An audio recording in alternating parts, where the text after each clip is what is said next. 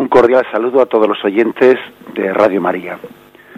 Un día más, con la gracia del Señor, proseguimos el comentario del Catecismo de nuestra Madre la Iglesia. Entramos hoy en la parte que tiene como, como título Los fieles laicos, que es el punto a partir del 897. Os recuerdo, em, poniendo en su contexto la parte en la que nos encontramos, que estamos describiendo la Iglesia, el misterio de la Iglesia. El catecismo, siguiendo al Concilio Vaticano II, ha comenzado exponiendo la Iglesia primeramente como el misterio de Dios revelado. Primeramente se describe la Iglesia como misterio de Dios, como la como sacramento de Dios en el mundo. En el fondo es otra forma de hablar del cuerpo místico de Cristo, el misterio de Dios entre nosotros. Después prosigue hablando de la Iglesia como pueblo de Dios, que está formada por todos aquellos que fueron llamados, ¿no? Llamados por el Señor como el nuevo pueblo de Israel, que sigue al Señor. Después, una vez hecho esa descripción de Iglesia como pueblo de Dios, comienza a hablar de cómo está constituido ese pueblo de Dios. Primero habla de la jerarquía, y ayer ya concluimos la parte referida a la jerarquía, al ministerio apostólico, y ahora habla de los fieles laicos. Por lo tanto, como veis, mm, no ha comenzado el catecismo hablando primero de los, para, describir lo que es la Iglesia, no ha comenzado hablando primero de la jerarquía y luego de los laicos, no. ¿eh? Ese esquema, pues que podría haber sido un esquema, digamos, em, pues sustancialmente clerical, ¿no?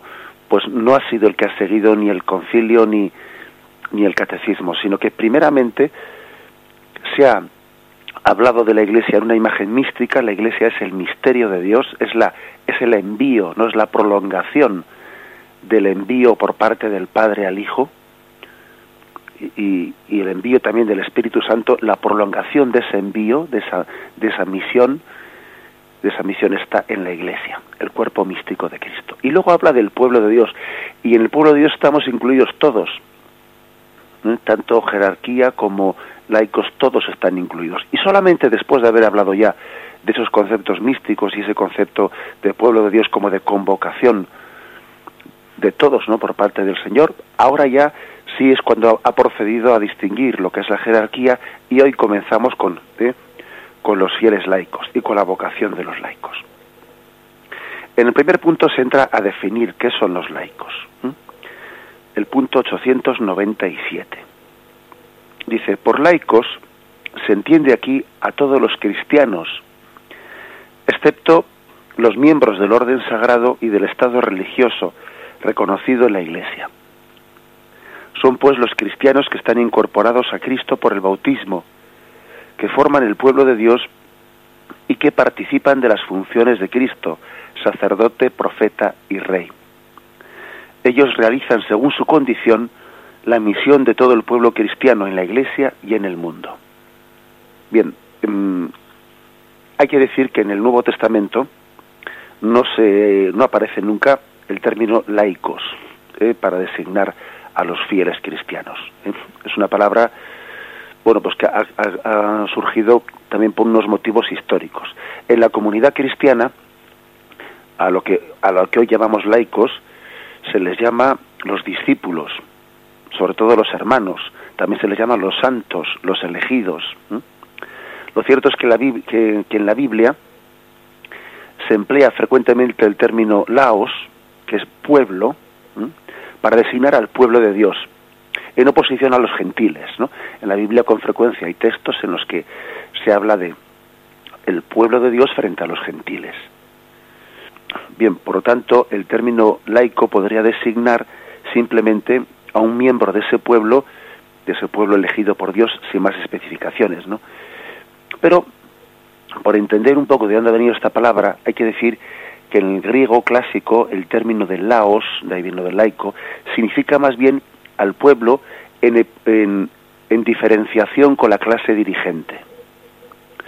Y de aquí ha venido un poco el término de laico, ¿no? O sea, es decir, el pueblo diferenciado de, de la jerarquía, de la clase dirigente. De hecho, Clemente Romano, ¿no? que es un padre, un padre de la Iglesia de los primeros siglos, es el primer escritor cristiano que utilizó este sentido, no, este término en este sentido. Decía él en un texto: al gran sacerdote le han sido conferidas funciones especiales. A los presbíteros se le ha asignado lugares particulares. Los laicos están ligados con preceptos propios de los laicos. Esta es, esta es la primera vez, ¿no? que ya es un, texto muy reciente, pues de los primeros siglos en la Iglesia, en los que se utiliza el término laicos. Por lo tanto, la palabra laico está cogida del griego y es, como hace este punto del catecismo, explicar, explicar lo que es el, el pueblo en, diferenciándolo de la jerarquía. Por eso este punto del catecismo dice, ¿qué son los laicos? Bueno, laicos son primero una explicación como em, en lo que lo que no es. Los laicos son los que no son la jerarquía o los que no son los que no forman parte del estado religioso o consagrado. O sea, está hay una primera explicación en lo que no son. Y una vez que se dice lo que no son, lo que no son, luego explica un poco en positivo. Entonces, ¿qué es lo que son? Bueno, dice, están incorporados a Cristo por el bautismo, forman el pueblo de Dios, participando de las funciones de Cristo como sacerdote, profeta y rey. Mm, bien, eh, lógicamente, pues esto es, es, de una manera en parte similar y en parte diferente, como veremos luego, ¿no? Pues a la, eh, a la forma en la que lo realizan la, la jerarquía católica y, y también los religiosos y entraremos en su explicación. Pero creo que primeramente es importante explicar esto. Digamos también que, mm, que nuestro lenguaje, pues generalmente solemos utilizar como palabras equivalentes lo de laicos y seglares. ¿eh? Generalmente, pues son dos palabras que utilizamos de una manera equivalente. Alguno, algún oyente estará pensando, bueno, entonces, ¿qué diferencia hay entre laico y seglar? Bueno, pues utilicémoslo como dos palabras equivalentes.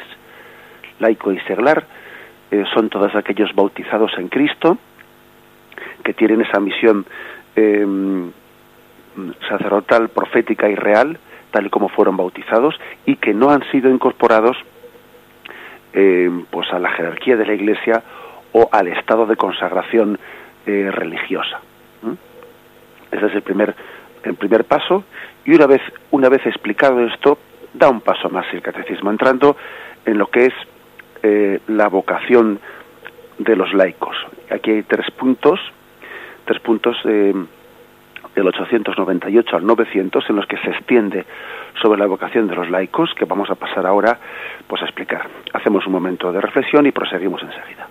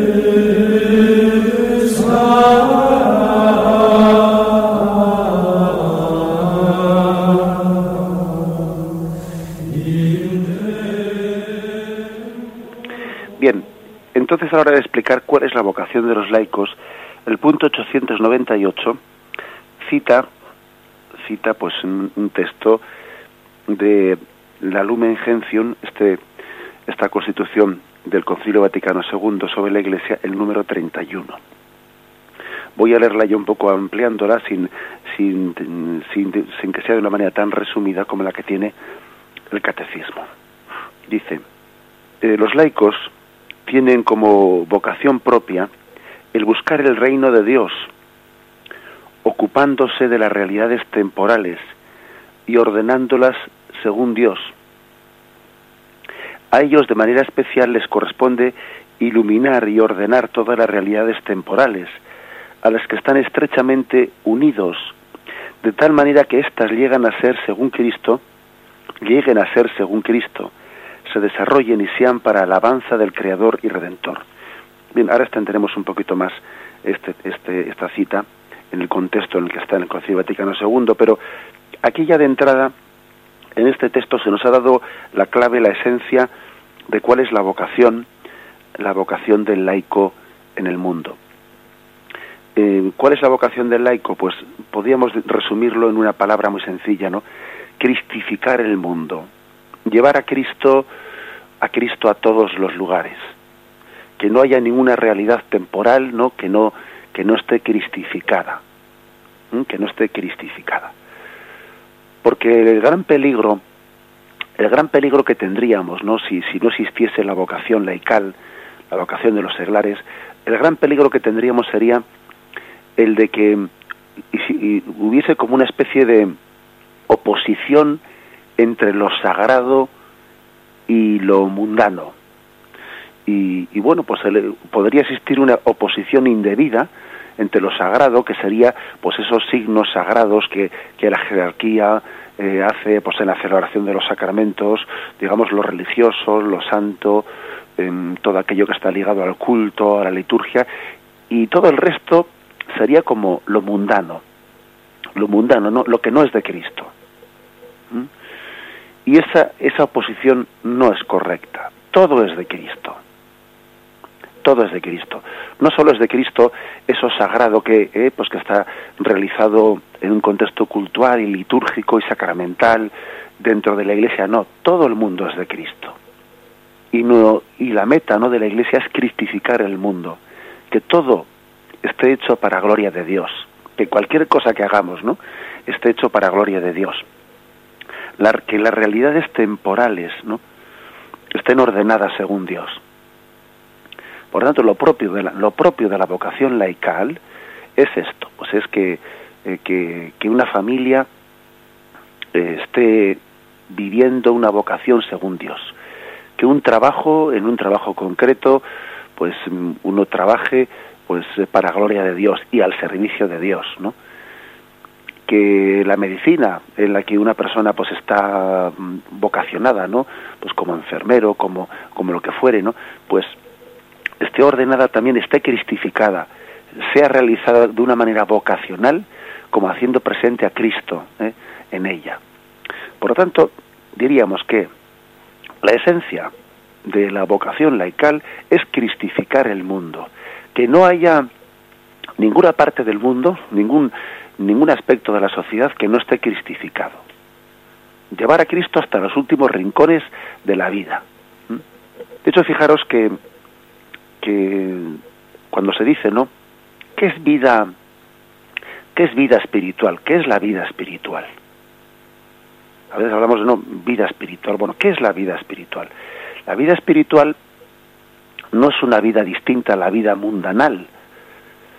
La vida espiritual es la misma vida del mundo, pero vivida en el espíritu de Cristo. De lo contrario tenemos pues una eh, pues un peligro muy grande de, vivir en una especie de, eh, pues de, dualismo, ¿no? O de esquizofrenia entre, entre lo mundano y lo, y, lo, y lo religioso. Y claro, es verdad que el término mundano a veces significa, y de hecho en la Sagrada Escritura a veces aparece el término mundo, mundo en el sentido de pecaminoso, lo contrario a los caminos de Cristo. Bien, en ese sentido, lógicamente, tenemos que rechazar los caminos mundanos los caminos que no son conforme a Cristo. Hay un término mundo, mundo, pues que es utilizado en la Sagrada Escritura una acepción de la palabra en el sentido contrario a, a los caminos del Señor. Vosotros no sois de este mundo, dice Jesús en el Evangelio de San Juan. ¿A qué se refiere? A que mm, eh, está hablando de un mundo en el sentido que del cual Satanás es príncipe de este mundo. Ese es un término negativo de, la palabra, del cual lógicamente nosotros no tenemos que ser de este mundo, tenemos que ser ciudadanos de la, de la Jerusalén celestial. Bien, pero ahora no, nos referimos a ese, pues a ese sentido de la palabra, la palabra mundo como lo contrario a Cristo. Como por ejemplo cuando en los ejercicios espirituales se hace la meditación de las dos banderas, la bandera de Cristo y la bandera de este mundo. No, no nos referimos a la palabra mundo como lo contrario a Cristo, sino nos referimos a la palabra mundo como todo lo creado por Cristo. O sea, todo lo que hay, todo lo temporal, todo lo material, ¿eh? Todo es, todo sale de la mano de Dios. Toda la creación salió de la mano de, Dios y vio Dios que era bueno. ¿eh? Y vio Dios que era bueno. Por lo tanto, estamos llamados a cristificar todo el mundo. Y la vida espiritual no es una vida ajena a la vida del mundo, sino que es la misma vida del mundo vivida en el Espíritu de Cristo. Eso es cristificar el mundo. Huyendo, eh, purificándonos eh, de, bueno, pues de esa especie de concepción un poco, poco dualista. ¿eh? Dualista me refiero, pues, como si fuesen en lo espiritual y lo mundanal, ¿no? Y dos cosas, eh, mm, pues que la primera interesa a Cristo y la segunda no interesa a Cristo. Todo interesa a Cristo. Para el Señor, para el Señor, el mundo es su trono. El mundo es el trono de Cristo. Cristo no está entronizado únicamente en la iglesia, en el presbiterio de un altar. El mundo es el trono de Cristo. Y por eso el Señor no solamente quiere que la liturgia, eh, la liturgia eucarística se celebre con decoro y según las normas litúrgicas, igual el mismo interés que tiene el Señor en que la liturgia se celebre bien, tiene también el interés en que en la familia se viva santamente y en que en el trabajo se haga con dignidad y, con, y con vocación de perfección cristiana y que la enseñanza esté bien realizada y que hasta el más mínimo trabajo de limpieza, de hasta el más mínimo trabajo esté cristificado, porque el mundo es el trono de Cristo, no es únicamente el presbiterio de una iglesia. Algunos en este secularismo en el que vivimos, ¿no? ahora utilizo la palabra laicismo o secularismo en el sentido negativo de la palabra, ¿no? Cuando le, cuando le añadimos un ismo y en vez de decir laico decimos laicismo o en vez de decir secular decimos secularismo, ese ismo ya quiere indicar un matiz negativo, ¿no? Un matiz peyorativo, ¿no? Y digo que en este secularismo, laicismo en el que vivimos, a veces se pretende encerrar a Cristo a lo religioso se le pretende cerrar en la sacristía, como si en lugar de Cristo, el sitio en el que él tuviese algo que, eh, decir o, aspirar o pretender fuese pues el interior de la iglesia, ¿no? Pero fuera de los muros de la iglesia, fuera de los muros de la sacristía, no existe la vida religiosa. Pues no es cierto, pues no es cierto, porque todo está llamado a ser cristificado. Y el trono de Cristo es el mundo, Cristo es rey, de este mundo. No es rey de las, de las sacristías o no es rey de las iglesias, de los templos parroquiales. Cristo es rey del mundo y estamos llamados a que todo sea cristificado. Bien, vamos a ver, como os decía antes, más en su contexto este, este mm, punto del Concilio Vaticano II que hay brevemente cita, cita el catecismo. Dice, el carácter secular es propio y peculiar de los laicos. ¿eh? ¿Qué significa esto? El carácter secular se refiere a mm, el estar insertos en el mundo. Seculum viene de, pues del mundo. Secular es estar imperios, metidos en las realidades temporales de la vida. El carácter secular es propio y peculiar de los laicos. Los que recibieron el orden sagrado, se refiere a los sacerdotes, ¿no? aunque algunas veces pueden tratar asuntos seculares, o sea, asuntos del mundo, incluso ejerciendo una profesión secular, están ordenados principal y directamente al sagrado ministerio, por razón de, por razón de su vocación particular, en tanto que los religiosos, por su estado, dan un preclaro y eximio testimonio de que el mundo no puede ser transfigurado ni ofrecido a Dios sin el espíritu de las bienaventuranzas. O sea que viene como a decir, aunque en algún caso excepcional un sacerdote pueda ejercer eh, pues una profesión del mundo, una profesión secular, casi excepcionalmente, pues también la Iglesia, por ejemplo, ha permitido pues el caso de un sacerdote, de un cura obrero o algo así por el estilo, ¿no? Bien, pero eso es algo excepcional, no es lo propio ¿eh? del, sacerdote, ¿eh? mm, no, no, es lo propio. A los laicos, continúa, a los laicos pertenece por propia vocación buscar el reino de Dios tratando y ordenando según Dios los asuntos temporales. Claro, es que los asuntos temporales, los asuntos del mundo, pueden ser tratados según Dios o, o, según el espíritu de, mm, de, este mundo, según el espíritu de Satanás. ¿eh? Es decir, el, el mundo puede ser dirigido según los caminos de Cristo o según caminos contrarios a Cristo. Viven en el siglo, dice, en el siglo se refiere en el mundo, ¿no? Viven en el siglo, es decir, en todas y cada una de las actividades y profesiones, así como en las condiciones ordinarias de la vida familiar y social, con las que su existencia está como entretejida. Así están llamados por Dios a cumplir su propio cometido, guiándose por el espíritu evangélico, de modo que, igual que la levadura, contribuyan desde dentro a la santificación del mundo. Y de este, de este modo descubran a Cristo a los demás, brillando ante todo con el testimonio de su vida, fe, esperanza y caridad. Bueno, pues la verdad es que es hermoso que, mm, que, el, que el catecismo, que el concilio, utilice la palabra levadura, ¿eh? levadura para designar cuál es la misión de los laicos, porque la levadura se mete en la masa y al estar dentro de ella, pues la fermenta. Claro, la levadura, la gracia de la levadura está que se mete en la masa. Si la levadura la dejas fuera de la masa, no fermenta. Para que fermente tienes que meterla dentro. Y de alguna manera, pues eh, esa es la función de los laicos, porque viven en el mundo.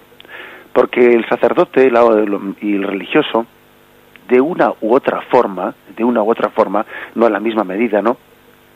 Pero, mm, aunque es verdad que se vive ¿eh? en este mundo, pero también la propia condición sacerdotal y especialmente la religiosa, pues también nos separan del mundo, o sea, nos, nos exigen por nuestra propia función ministerial o por esa vocación religiosa, nos exigen también hasta, hasta la propia exigencia de la dedicación que uno quiere tener no le permiten el estar inserto en el mundo como está un laico un seglar. Un laico, un seglar está inserto en, la en, las realidades temporales, eh, pues metido pues en, un sindicato, metido en un lugar, y, eso es lo propio de él. De manera que él es una levadura que cristifica al mundo. Está contribuyendo desde dentro a la santificación. No es que nosotros los sacerdotes o los religiosos estemos desde fuera porque hombre, vivimos en este mundo. Bien, pero en cierto sentido sí, nosotros estamos intentando santificar el mundo desde fuera, porque lógicamente no estamos, no podemos estar en todos los sitios, ¿no? Un sacerdote, un religioso, él ni puede, incluso diría yo, ni debe, de no ser que haya una circunstancia muy especial, ¿no? Que le aconseje, ni puede ni debe, pues estar metido en todos los lugares, porque no sería lo propio suyo, ¿no? No sería lo propio. Esto es lo propio, continúa el, lo específico, ¿no? Que con su testimonio del mundo, su testimonio de vida, hacen presente a Cristo en todo, en todos los lugares. A ellos muy en especial corresponde iluminar y organizar todos los asuntos temporales a los que están estrechamente vinculados, de tal manera que se realicen continuamente según el Espíritu de Jesucristo y se, desarrollen y sean para la gloria del Creador y, del Redentor. Eh, aquí está dicho esto como, como, como en esencia. Y creo que es hermoso esta, esta definición. Así pues lo específico ¿no? del, del laico es impregnar el mundo de Jesucristo y ordenar todas las realidades temporales de manera que no sean, digamos, despectivamente dichas como eh, mundanas, ¿eh? mundanas. Y este es un y este es un concepto pues que hay que purificar, porque por desgracia, con el paso de los tiempos, pues sí, pues hay que decir que ha podido haber una cierta imagen clericalizada, etcétera, eh, como si fuese una especie de vocación de segunda, lo de ser seglar o lo de ser laico. Vamos ahora a hablar de ello y hacemos una breve, un breve descanso.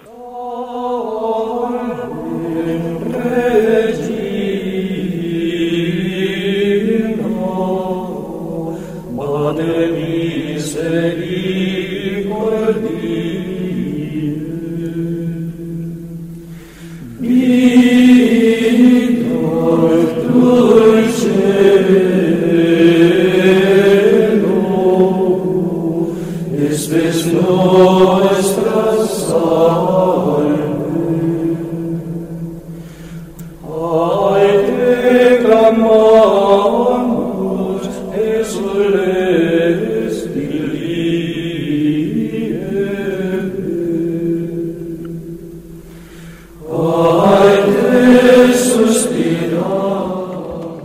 Dice el punto 899, remarcando un poco el anterior, ¿no?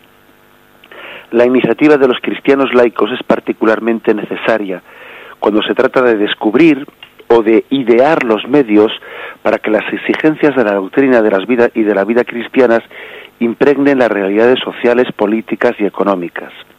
Esta iniciativa es un elemento normal de la vida de la Iglesia.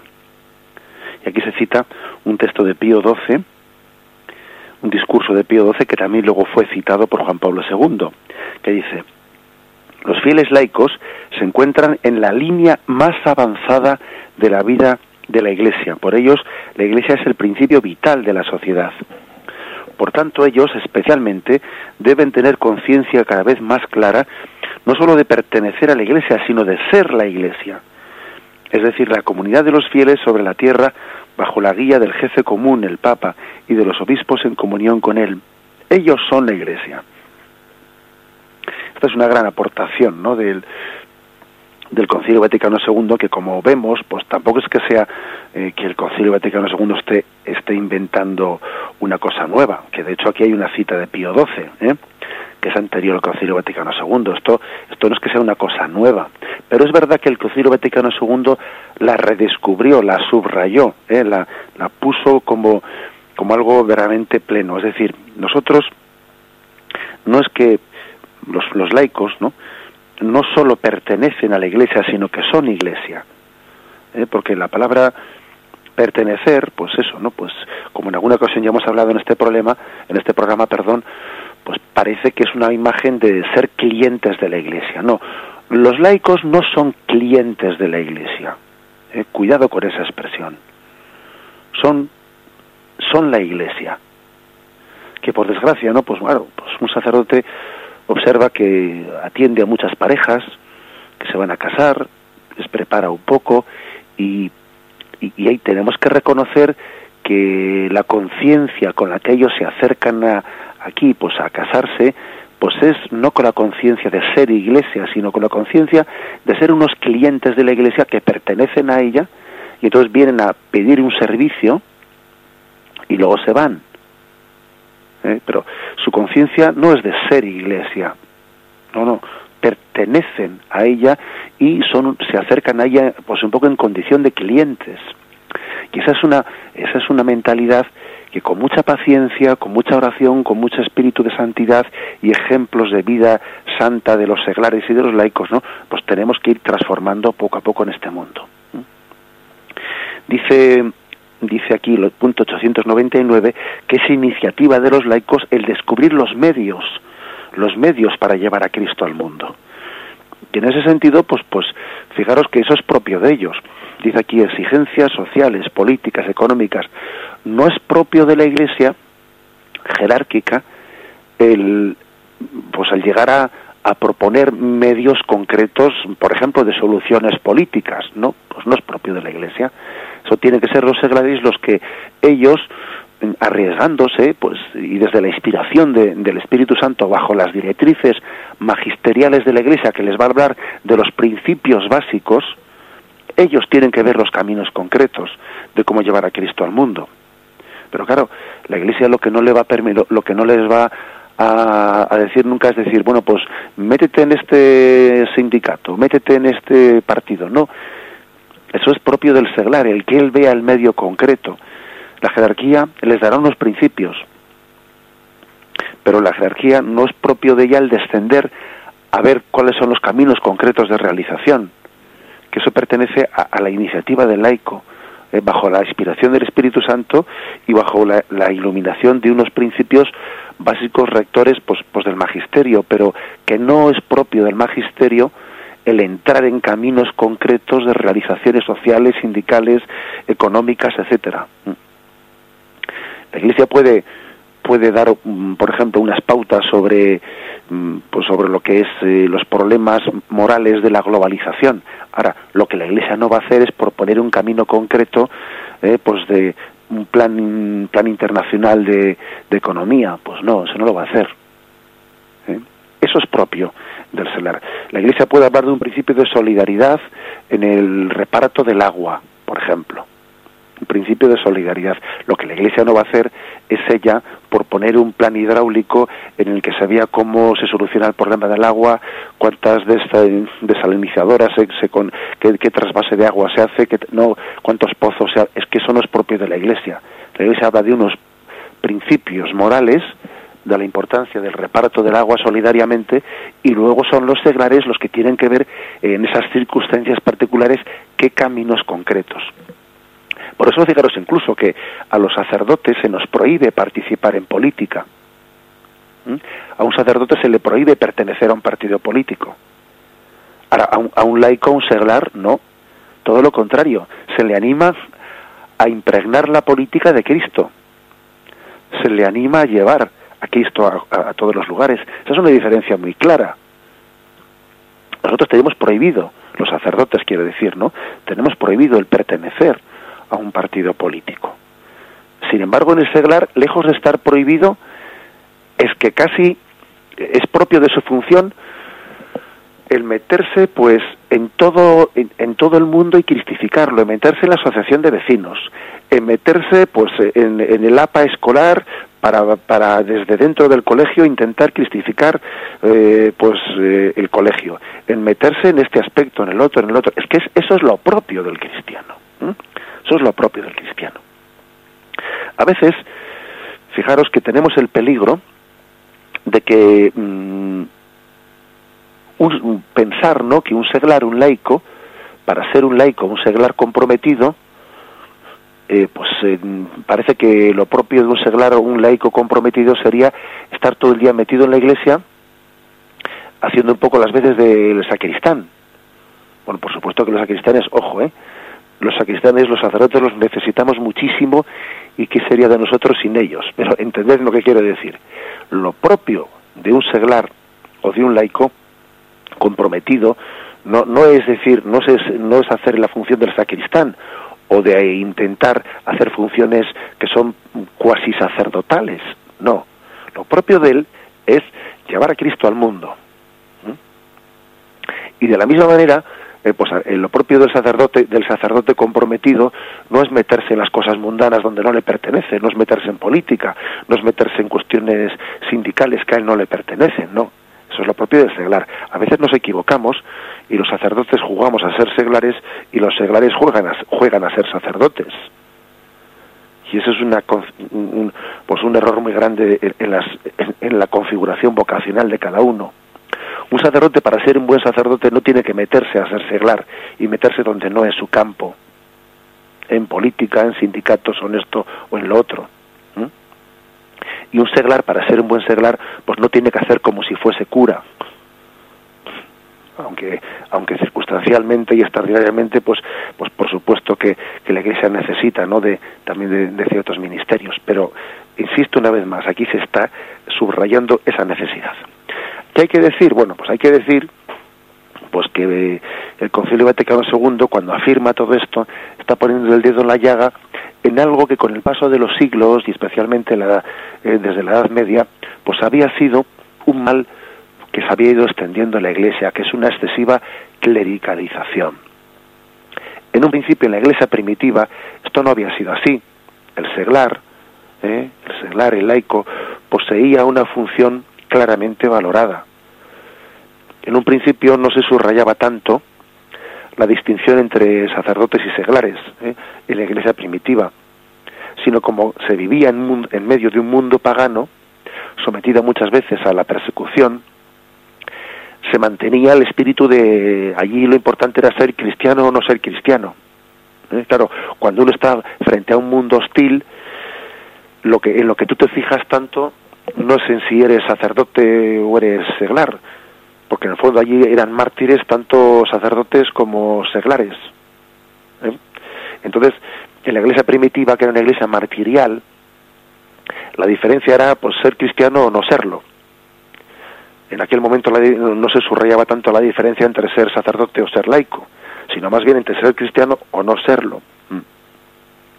No se contraponía tanto, ¿no? El sacerdocio al laicado.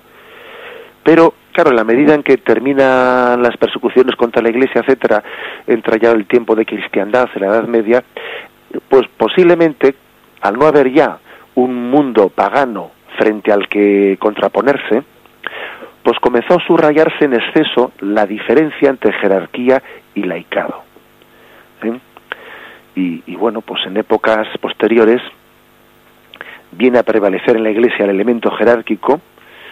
De un lado está el clero y los monjes, que son como los espirituales, y de otro lado están los laicos, que son como los carnales.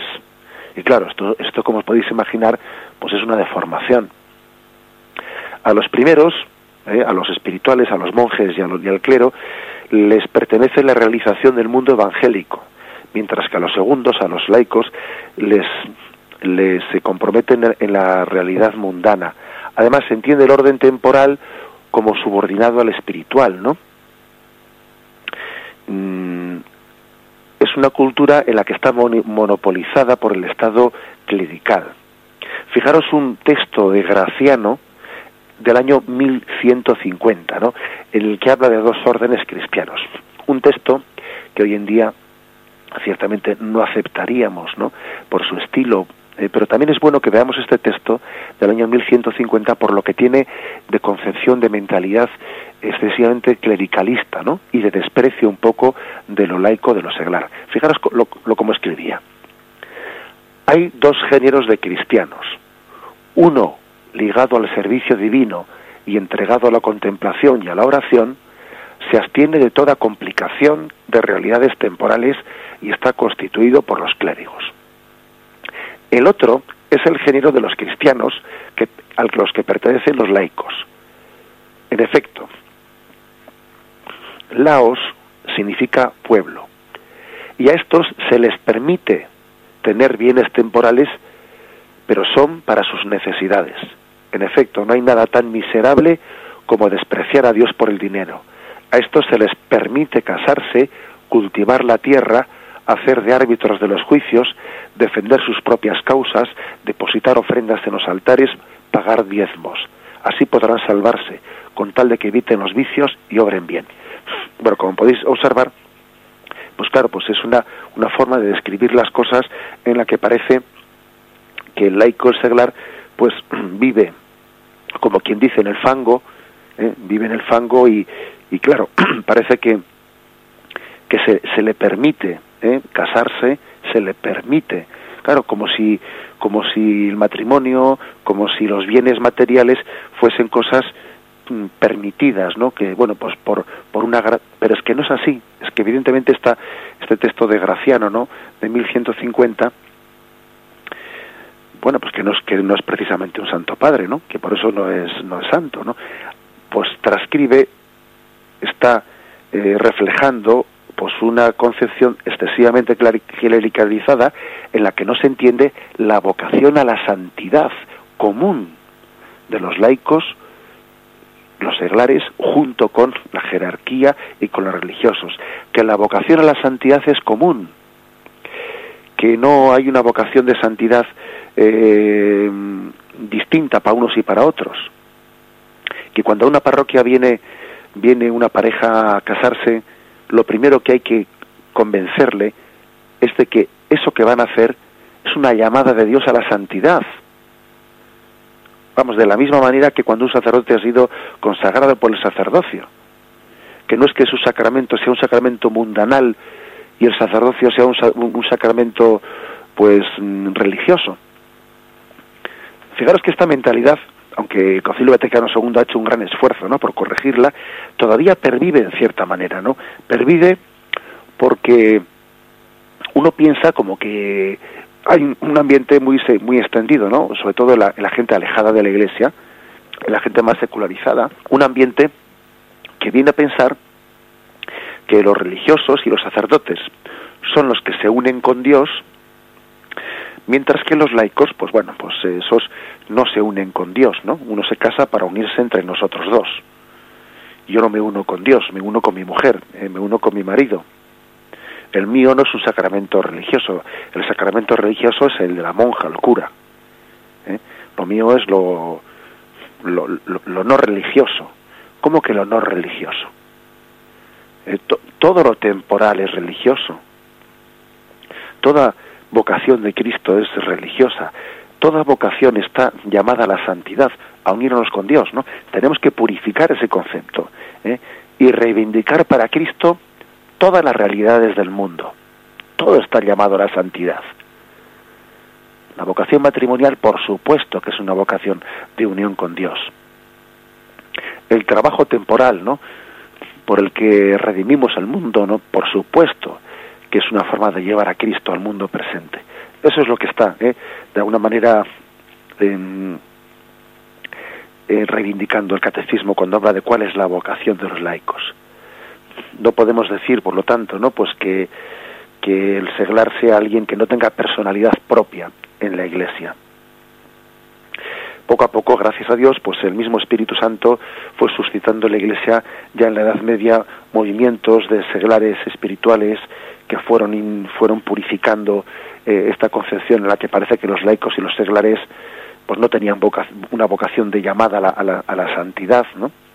Fueron suscitando cofradías, órdenes, terceras órdenes seglares, que a un ritmo importante fueron dando conciencia de llamada a la santidad. Eh, poco a poco luego también en la edad, en la edad moderna eh, fue creciendo el despertando la conciencia del laico. Estoy pensando, por ejemplo, en el, los montes de piedad, los oratorios de San Felipe Neri. En el siglo XIX se dio un florecimiento de organizaciones laicales de carácter caritativo, como las conferencias de San Vicente de Paul, fundadas por Azanán, otras agrupaciones. No digamos nada de cómo San Pío X promovió la mayor participación de los laicos en la liturgia, cómo Pío XI fundó la acción católica, fue habiendo toda una, una reacción ¿no? frente a ese clericalismo en el que parece que, pues, que el seglar, que el laico no tenía vocación a la santidad, ¿eh? que parece que para ser santo había que ser cura monja. O sea, fue habiendo toda una, una reacción frente a ello, ¿no? Para salir de esa especie de tentación clerical. Y bueno, creo que toda esa toda esa historia de reacción culmina culmina pues definitivamente culmina en el Concilio Vaticano II, ¿eh?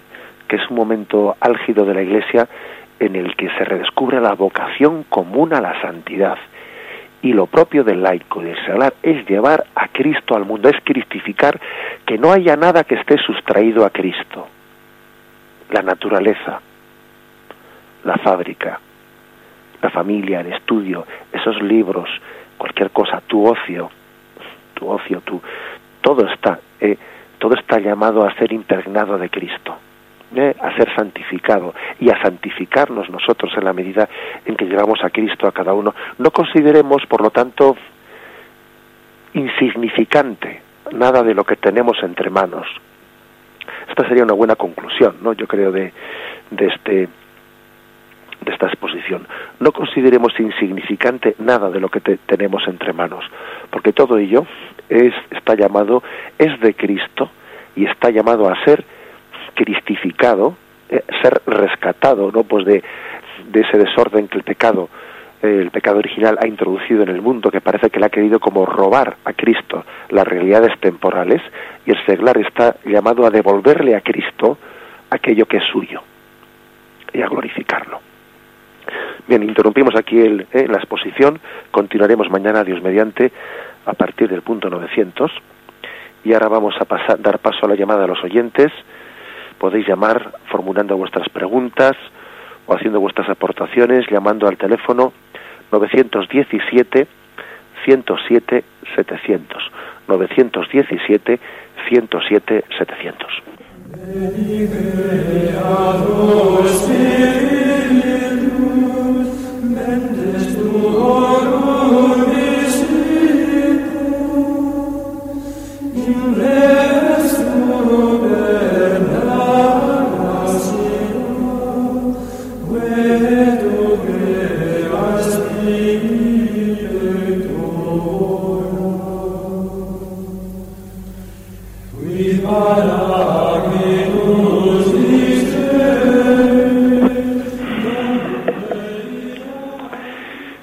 Buenos días. ¿Con quién hablamos? Buenos días, saludos con Vicente. Muy buenos días, Vicente.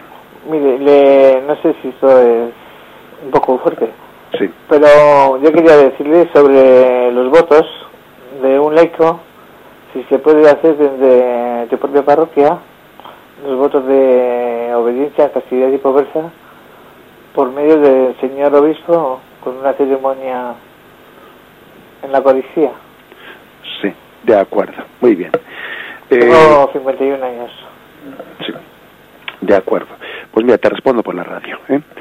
La verdad es que te has adelantado un, un, poco a lo que en el capítulo siguiente habla de la vida consagrada. ¿eh?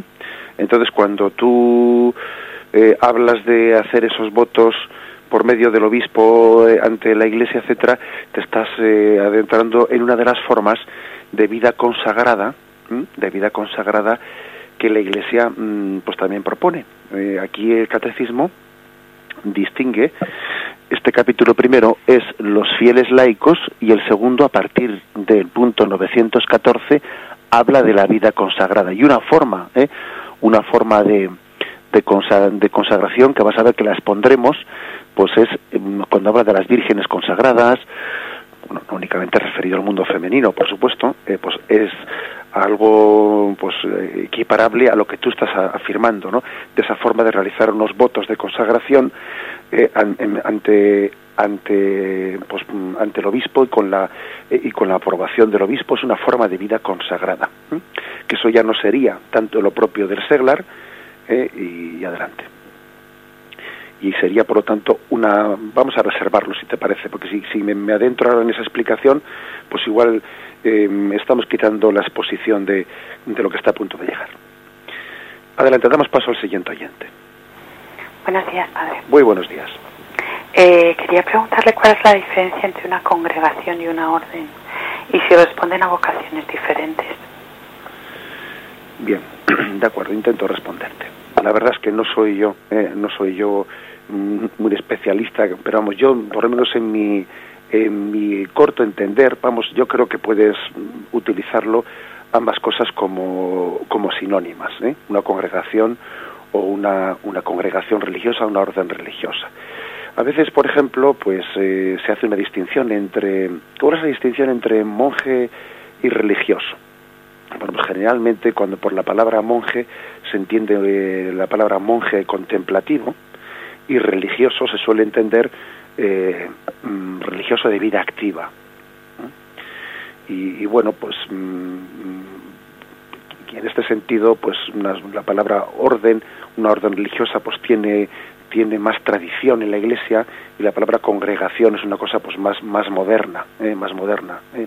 La orden benedictina, eh, o sea, digamos que se suele se suele reservar la palabra orden para las familias que tienen más mm, bueno pues que están más mm, más mm, unidas a los monjes y la congregación religiosa pues está más unida a los religiosos de vida activa pero bueno es una utilización no es que sea nada digamos preceptivo ni nada por el estilo adelante damos paso al siguiente oyente Buenos días, padre. Sí, buenos días. Yo soy, me llamo María.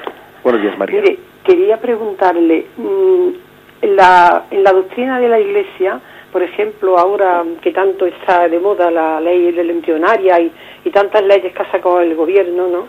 Mm, que, bueno, que la Iglesia rechaza.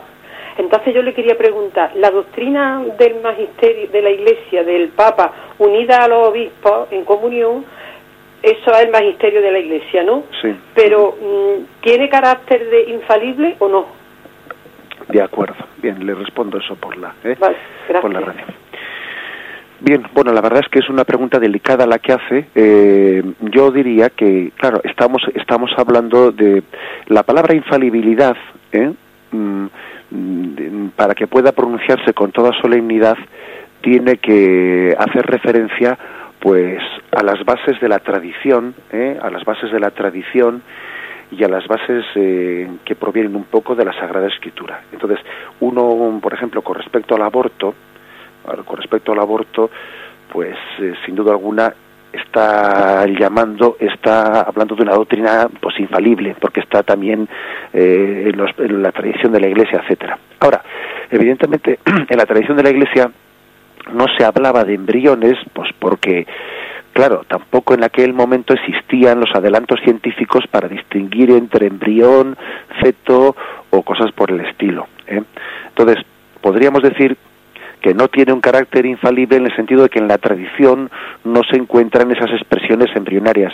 Pero yo diría que es algo que en la medida en que la ciencia también nos ha, nos ha iluminado, ¿no? Para entender que del paso del embrión al feto no hay ninguna ¿eh? no hay ningún salto cualita- cualitativo sino sencillamente un desarrollo cuantitativo eh, pues eh, en esa misma medida mm, manipular un embrión es sencillamente abortar o sea es decir es la ciencia en este caso y no no tanto los datos de la fe los que nos permiten entender que entre manipular un embrión y abortar no hay ninguna diferencia, sino que es sustancialmente lo mismo. Por tanto, yo diría, eh, no es que sea una infalibilidad por, eh, por el conducto de la revelación, sino que es casi un dato de la ciencia el que nos permite eh, equiparar la manipulación de embriones eh, a- al aborto. Pues porque la misma ciencia nos dice que es, que es esencialmente es, que es lo mismo, que no hay ningún, eh, una vez que se ha producido la fecundación del óvulo, que ya es un embrión, que tiene pues un código genético totalmente propio, pues estamos hablando del mismo ser que cuando tiene un mes, que cuando tiene tres meses o va o va a, a dar a luz. Adelante, damos paso a una llamada más. Buenos días, padre. Buenos días. Soy Ramona, mire, muchas gracias por sus catequesis con una teología tan tan fácil de entender y bueno, de lo que usted ha hablado de los laicos en el mundo, pues mire, yo soy toda la vida de acción católica y sí sé que los laicos estamos llevados a llevar a Cristo en todos los ambientes en que estemos. Unos estamos en familia, otros en, en cualquier otra parte, que esa es la misión ahora de la Iglesia, evangelizar, aunque te cueste a veces que la gente casi se ría de ti, pero yo lo tengo desde luego muy claro que es Cristo lo principal y que esa es nuestra misión y es evangelizar a los hijos, a la familia. Yo creo que a veces la gente se ríe de ti, pero siempre con, te tienen un respeto y dicen pues que lo piensan que lo que estás hablando en serio. Lo que pasa es que lo dicen como por mofarse, como por reírse de momento y de que quieren atacar a la iglesia en todos los momentos y en todas las cosas. Pero yo creo que nuestra misión es en toda parte y en todo lugar defender a Cristo y, y ayudar a la iglesia, que para eso estamos Acción Católica, para la ayuda a la iglesia y es una misión muy hermosa y muy importante. Muchas gracias, Padre. Pues sí, así es. Y yo me imagino que muchos de vosotros, muchos de los oyentes de este programa, os daréis cuenta de que cuando muchas personas se acercan a vosotros, se acercan como quien se acerca a la iglesia. Cuando uno se acerca a un laico que sabe que es un laico comprometido, un seglar comprometido, que se considera católico expresamente, ¿no? Y no solo sociológicamente católico, sino militantemente, ¿no? Cristiano católico, se acerca a él como quien se acerca a la iglesia, a ver qué dice, a ver cómo reacciona, a ver qué me dice de esto. Es decir, están viendo en vosotros, en un laico comprometido, están viendo la imagen de la iglesia. porque es el referente de iglesia más cercano que tiene. Porque, claro, porque él no tiene la cercanía de ver lo que diga el obispo o lo que diga el papa, ¿no? Sino que se acerca en el trabajo, se acerca a la vecina que sabe que es católica y dice, a ver qué me dice de esto, a ver qué, a ver qué... y, eso es hermoso. Es hermoso porque es darnos cuenta de que somos iglesia. No somos unos clientes de la iglesia, no, somos iglesia y nuestro prójimo, que por desgracia igual está alejado de la iglesia, ve, ve en el seglar, ve en el laico, pues una imagen viva de la iglesia y está esperando de ella pues un o sea, un testimonio de compromiso. Bien, alabamos al Señor por haber podido tener esta este comentario del catecismo un día más y me despido con, con mi bendición de todos vosotros. La bendición de Dios Todopoderoso, Padre, Hijo y Espíritu Santo descienda sobre vosotros. Alabado sea Jesucristo.